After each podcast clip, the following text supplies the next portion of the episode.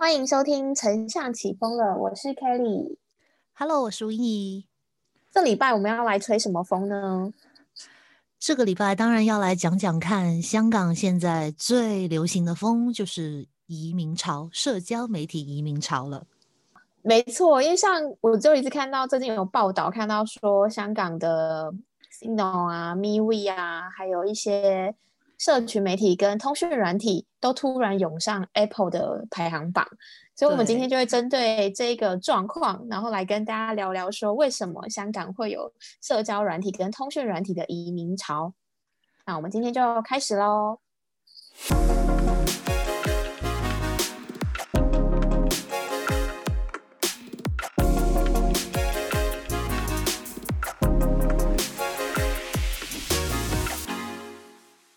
今天是二零二一年的一月十三号，现在是晚上十点三十六分。哎，我想我一直很想问维尼说，你那边是不是很冷？因为你刚刚一直有感觉发抖的声音。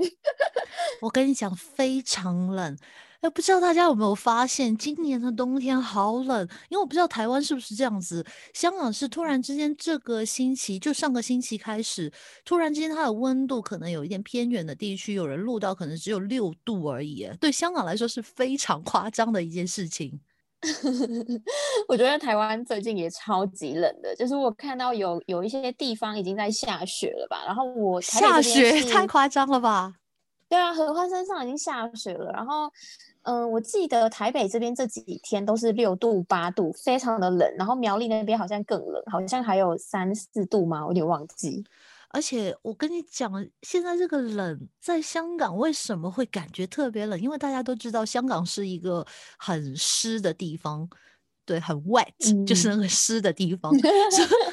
所以你知道那个冷风，然后加上潮湿。它的整个吹在脸上就是十分夸张，而且香港正常家庭来说的话，就我不说豪宅啊，就正常家庭来说的话，它没有暖气，就是通常装冷气的时候，嗯、它真的是只是装冷气，我们可能只是买一个暖炉回来，就是电暖炉的那种开一下而已，哇，所以非常非常的冷。台湾这边跟香港应该有有点类似，因为我就最最近就是有看去经过电器行，就看到说暖气是直接被抢购一空，都直接贴上说 今天这边没有暖气，所以我想说好难得会看到台湾的人会想要买暖气，代表今年真的还蛮冷的。没有错，所以大家一定要做好保暖措施。不知道我们这一集播放出去的时候有没有开始回暖一点点？希望是有啦，因为我们现在真的是还蛮冷的，而且好希望大家今天不会计较我们可能边讲边发抖这件事情。对，反正接下来我们的话题其实边讲边发抖也是蛮正常的。哎，你说的这个是双关，大家自己意会喽。对，我们今天要来聊就是社香港社交媒体大移民这件事情，就是其实不止社交媒体啊，包含说通讯软体。那就是如果说大家有在 follow 一些新闻报道的话，会发现说香港那边最近 WhatsApp。就是很多使用，因为香港本来是比较多人用 WhatsApp 嘛，那突然就是有蛮多人转移到新的通讯软体上，就是不知道维尼那边到底是什么原因让你们大家会突然转移？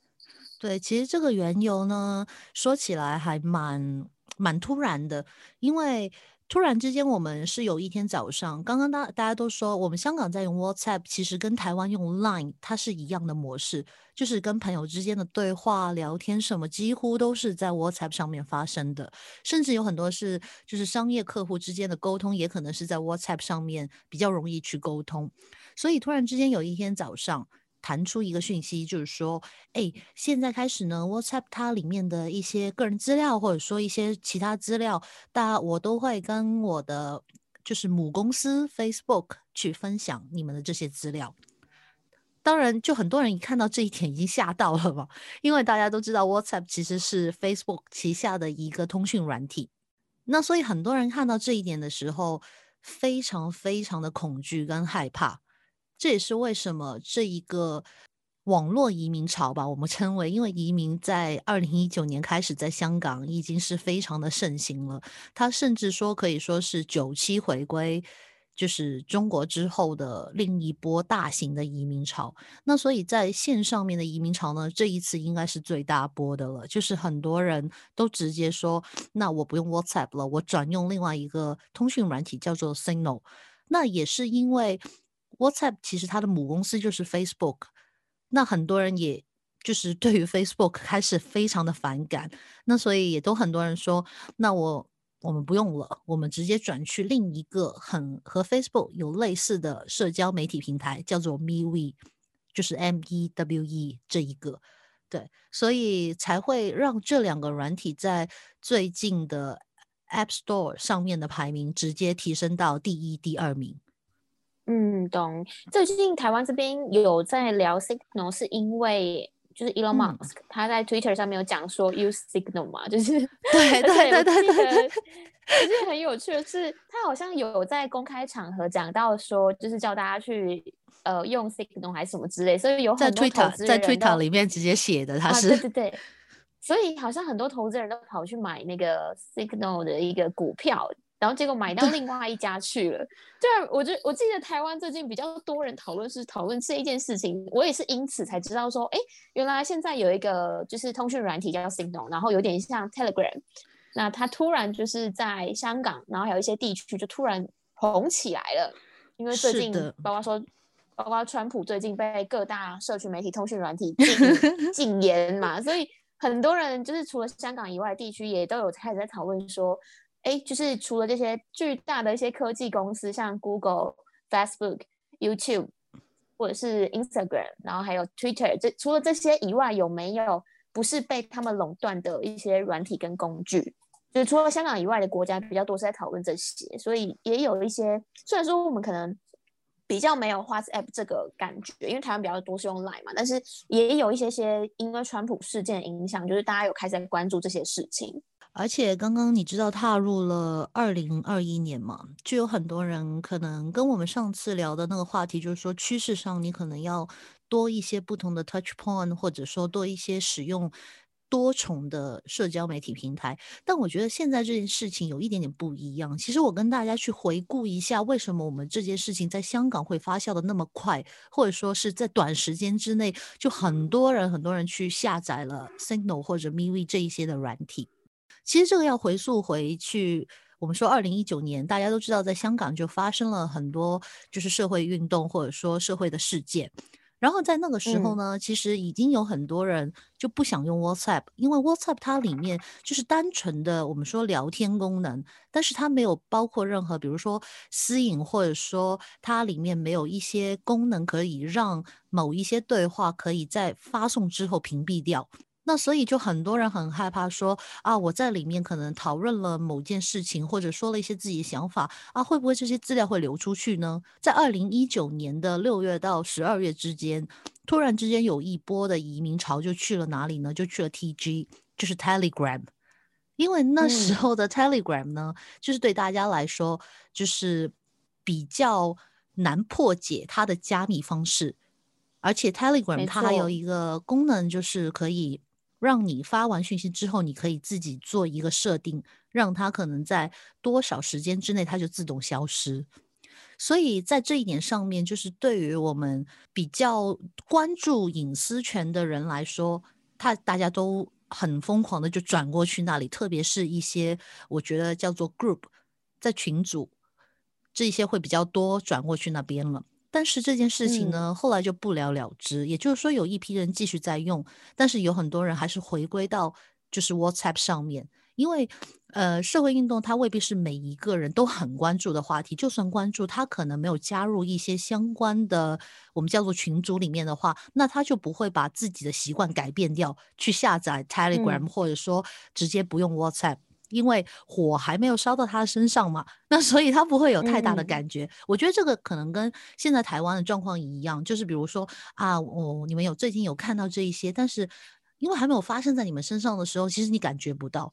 就有点像如果有一天突然 Line 可能有一个嗯。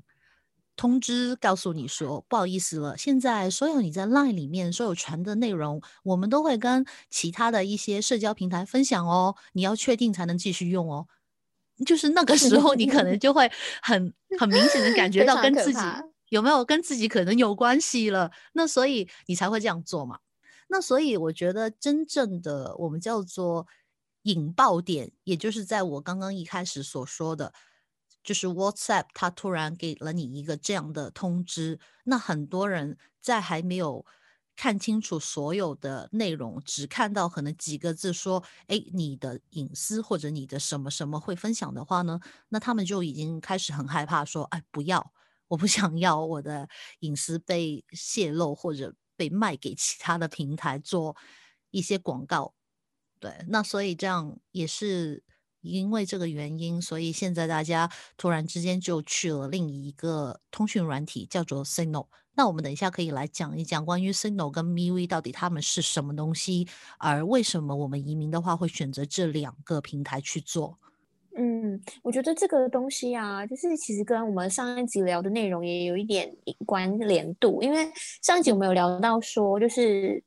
越来越多消费者是非常讨厌自己被记录轨迹的，就像 cookies 被说要取消了嘛。然后如果说大家有发现的话，你身边的朋友就是会越来越讨厌 Facebook，因为 Facebook 广告跟得很紧。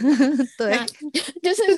很多人还说，甚至还有谣传说 Facebook 是不是会窃听我们讲话？为什么我上一秒才刚讲了某某产品，他马上就推了某某产品的？就是连接给我们，所以我我就觉得说，就是其实 Facebook 这种比较大型巨型的那种科技软体啊，越来越多人不喜欢，因为它就是会推非常多广告，然后让你感觉到很没有隐私。那尤其在现在的时代，是非常多消费者的隐私权是非常抬头的，它不再像以前 Facebook 刚出来的时候，有一阵子非常流行一个东西，就是你去玩 Facebook 上面的新册。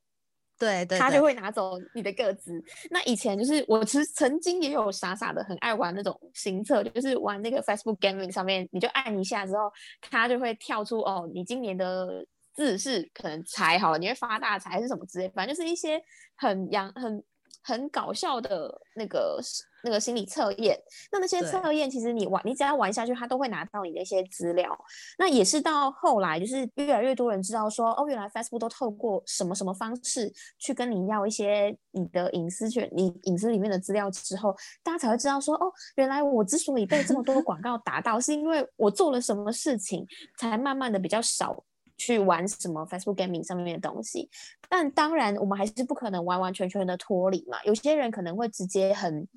很爆炸性的说，我就不用。但身为一个行销人，你不可能马上直接全盘托出来，毕竟你的品牌是都在上面。所以我觉得说，就是在这一波移民潮，就是大家大家可能也要开始慢慢去关注说，哎，新的这些软体为什么会爬升？为什么会有这样的状况？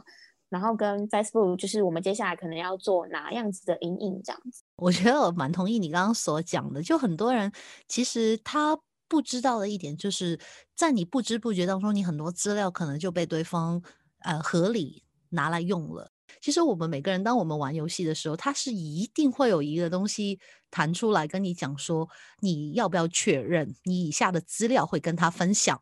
但是 最诡异的点是在这里，我跟你讲，如果你要玩。你如果不勾选那些内容的话呢，你是没办法按确认的。没错，就是你只能强制被同意。对，就是懂这个。对，就是现在我们 WhatsApp 发生的事情就是一模一样啊。就是我不按那个确认，我直接就是没有办法去用它。所以他是被迫的去让你将你的资料分享给其他人嘛。那我觉得以前的话呢，老实说，是因为还可能没有涉及到可能非常。多人的隐私，或者说大家对这件隐私权这件事情还没有注意到一个点，但是在 经过二零一九年、二零二零年到现在二零二一年，我相信大家就是对隐私权这个东西非常的注重。这也是为什么我们讲一一出现这种跟你有关的隐私权要跟别人分享的时候，你会非常的不乐意。那其实讲回这里的话呢，你会看到就是。很多人不知道，Signal 跟 WhatsApp 其实是有同一个人创办的。哦，对，Winnie 可以跟我们聊一下这件事情。其实当时 WhatsApp 一开始创办的时候呢，如果有人记得为什么 WhatsApp 会发展的那么快，就是因为它是坚持没有广告、没有游戏，就是真正的一个通讯软体。它是用这个理念，所以它才会那么多人去使用。一开始的时候，但是这个理念呢，就随着在二零一四年被 Facebook 收购之后呢，就开始慢慢慢慢的变质了。大家如果有留意新闻的话呢，在二零一七年的时候，WhatsApp 的共同创办人就两位共同创办人嘛，他们就决定要离开 Facebook。然后那个时候，其实他们有 在 Twitter 呼吁过，写了一个叫做 “It is time”，然后 Hashtag Delete Facebook。这个很，你知道很酷，就是他创造了 WhatsApp，然后因为被收购了。然后他们决定舍弃掉 WhatsApp，他们不要了。所以 Signal 是在什么时候创办的呢？就是在二零一八年。然后有同一个共同创办人创办的。对，就是他们本来创办 WhatsApp 的人，他就用了同一个理念放进去 Signal 里面，也就是我们所称之为叫做回回归初心嘛。听起来是一个很励志的故事。对，非常励志的故事。所以为什么呢？其实很老实说，Signal 是大家会去选用的。当然，第一就是他们就是在预设情况之下，你所有的讯息在未加密的备份当中会被排除。然后，当然你也可以去有一些功能，比如说对使用者自动模糊相片中人物的脸部，它会有这些这样的功能在里面。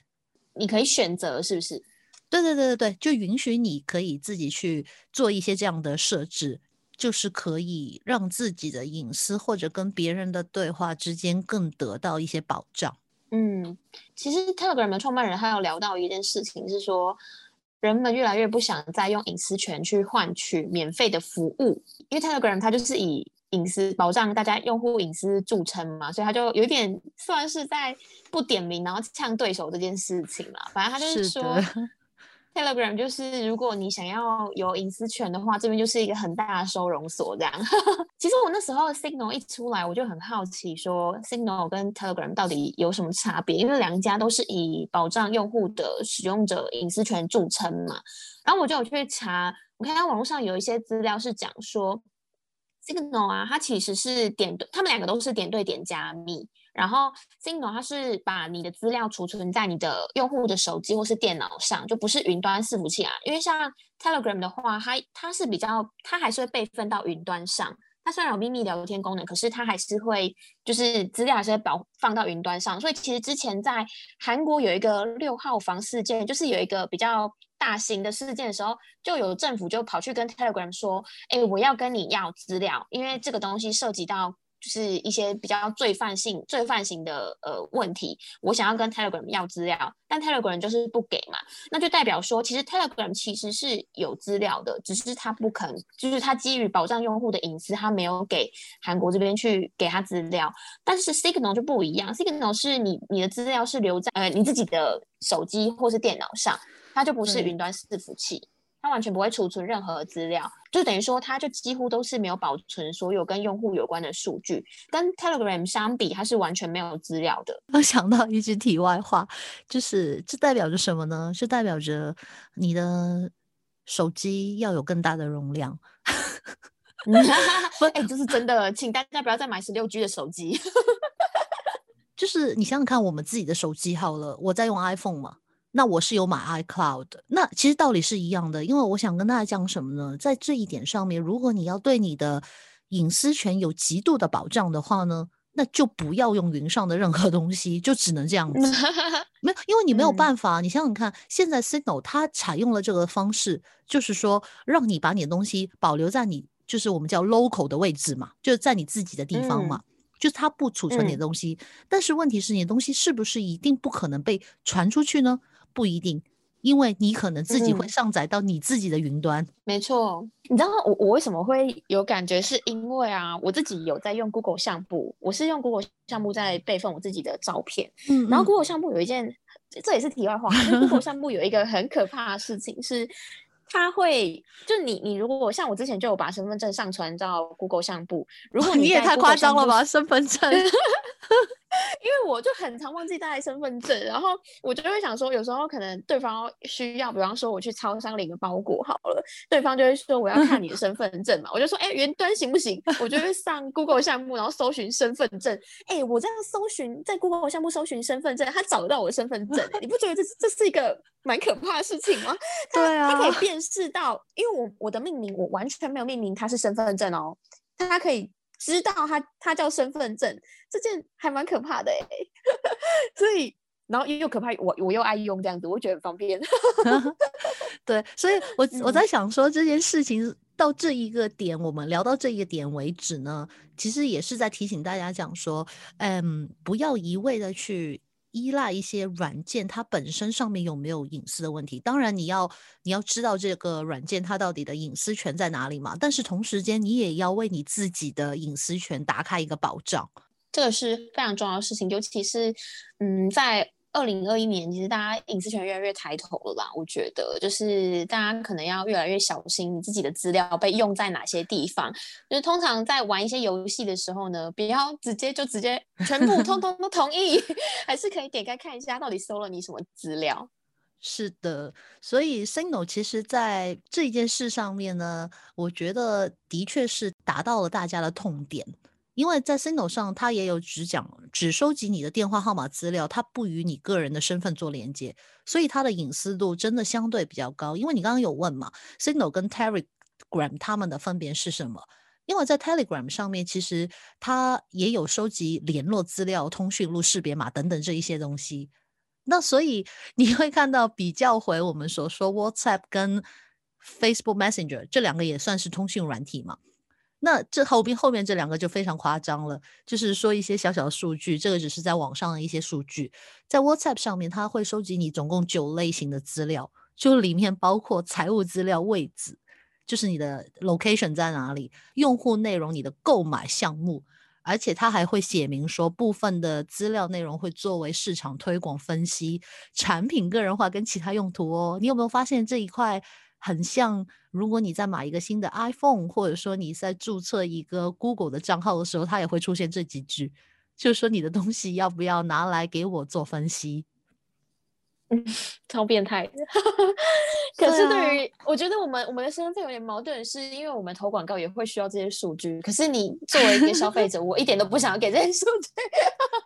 没有错，所以这一边的话。其实到最后，我们先讲完这两点。我最后其实也会给大家一些建建议，就是包括如果你是一个个人使用者，还是你是一个品牌方，或者甚至你说你是一个社群的小编的话，其实对于这件事情来说，我觉得你们都要有不同的考量，自己到底要不要把所有东西可能换去一个新的平台，就大家可以自己去考量一下这件事。而且我觉得，嗯，因为最近刚好就是香港的移民潮嘛，跟美国的川普事件，其实大家对于就是这这些比较科技巨头都有很多的讨论，甚至是说，就是除了呃 Signal 之外，大家也有在看新的一个媒体叫 MeWe 嘛，香港那边是 MeWe 嘛，那美国那边。美美国那边最近有一个是蛮蛮红的，一直看到他名字叫 Parler。对，对，Parler 其实也不是最近才红的，最近好像 Parler 是不是好像有被停用？哎，对，其实我是最近比较常看到这两个东西。其实跟大家分享，因为威威尼其实在我们录 Podcast 第一集，他就讲到香港那边很流行 We 这件事情。对，然后像 Parler 是。我也是最近因为川普事件，我才看到说，哎，趴了趴了趴了，一直被提，到底是怎样？就是我就看到他说，因为好像有一群川普支持者，因为川普的呃，就是一些言论被说被这些科技的公司被判定说他言论过激，会引发争议嘛，所以大家就在找一个软体聚集这些川普的粉丝，然后要要做一些行动的时候要在哪里？最后大家说，哎，趴了没有这些问题，他不会禁止，他没有那个。呃，言论审查这些制度，所以大家就跑到那边去，因为大家发现说，就是他的那个下载数突然也飙上去，然后也有人在上面号召一些示威的呼声，然后结果 Google 在一月八号的时候就把它从 Google Play 下架，然后苹果也就九号就跟进下架。Amazon 再来又说，哎，他因为他觉得 Parler 就允许暴力，所以他也不把他就是他不给他帮他云端代管，就等于说 Parler 的网站，你现在去搜寻 Parler.com 是直接被下架在这个这个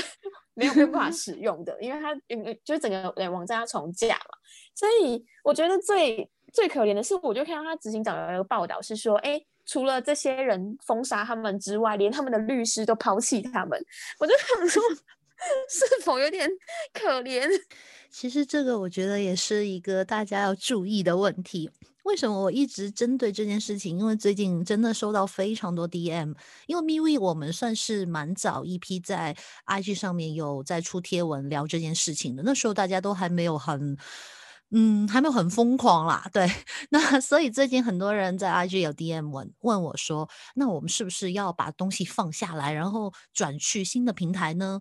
那在这里我的意见也就是一样的，你可以先观望，先参与，先去试用。但是至于是不是要把现有的东西都抛弃来说的话呢？我觉得可以观望一段时间。像 Paula 这一个的案例来说，也就是你不会知道会不会你现在用的一些新的软体，你一转过去的时候，他们会不会出突然之间也有出现同样的问题？也就是说，你突然之间有一天不能用了。嗯，这个是真的还蛮突然，也是蛮可怕。那到底就假设我是在 Paula 上面的小众品牌的话？那我应该是欲哭无泪吧？就是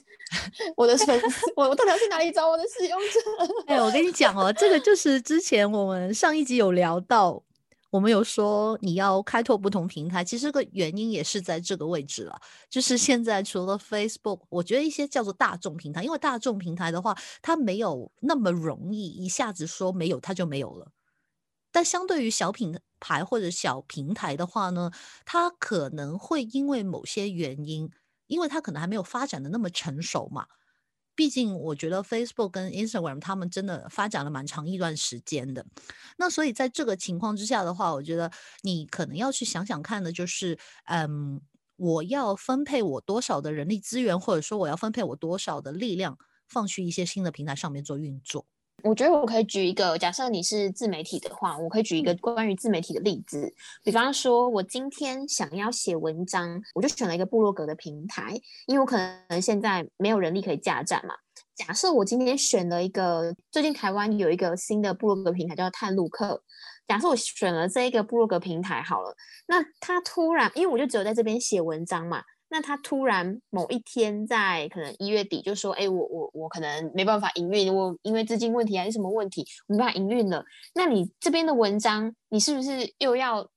如果他如果他有先告知，那还好；但如果他是突然像 Power 这样突然被关掉，那你所有的文章跟新写，你完全没有备份呢？就像是呃，我之前有跟一些 IG 创作者聊天，他们就跟我说，他们就问我说：“哎，你的那个 IG 文章有做备份吗？就是你有没有去？”把那些文章都存下来，我就说，哎，我我都是先在那个 OneNote 上面写完之后才放上去。所以假设今天可能 IG 突然我的账号被骇客害走好了，其实我还是有一个稿子可以收啦，就是就是不会说，哎，它全部就一一夕之间就消失。所以我觉得这个也是上次我们聊到说。我们要不要把鸡蛋放在同一个篮子里？跟你要发挥重效里面的一个很重要的事情，因为你没有，你没有人会知道说什么时候会突然发生这种恐怖的事情，真的没有错。所以这个也是接下来我们会说，除了 Signal 之外，Signal 我觉得还好，是因为它是一个我们叫做聊天软体，也就是说我点对点嘛，我跟你的聊天或者我跟谁的聊天，它不是用来做一个社交媒体的用途。今天关于 Signal 的部分，先跟大家聊到这里。那下一集的话，会跟大家聊聊看关于 MeWe 的部分。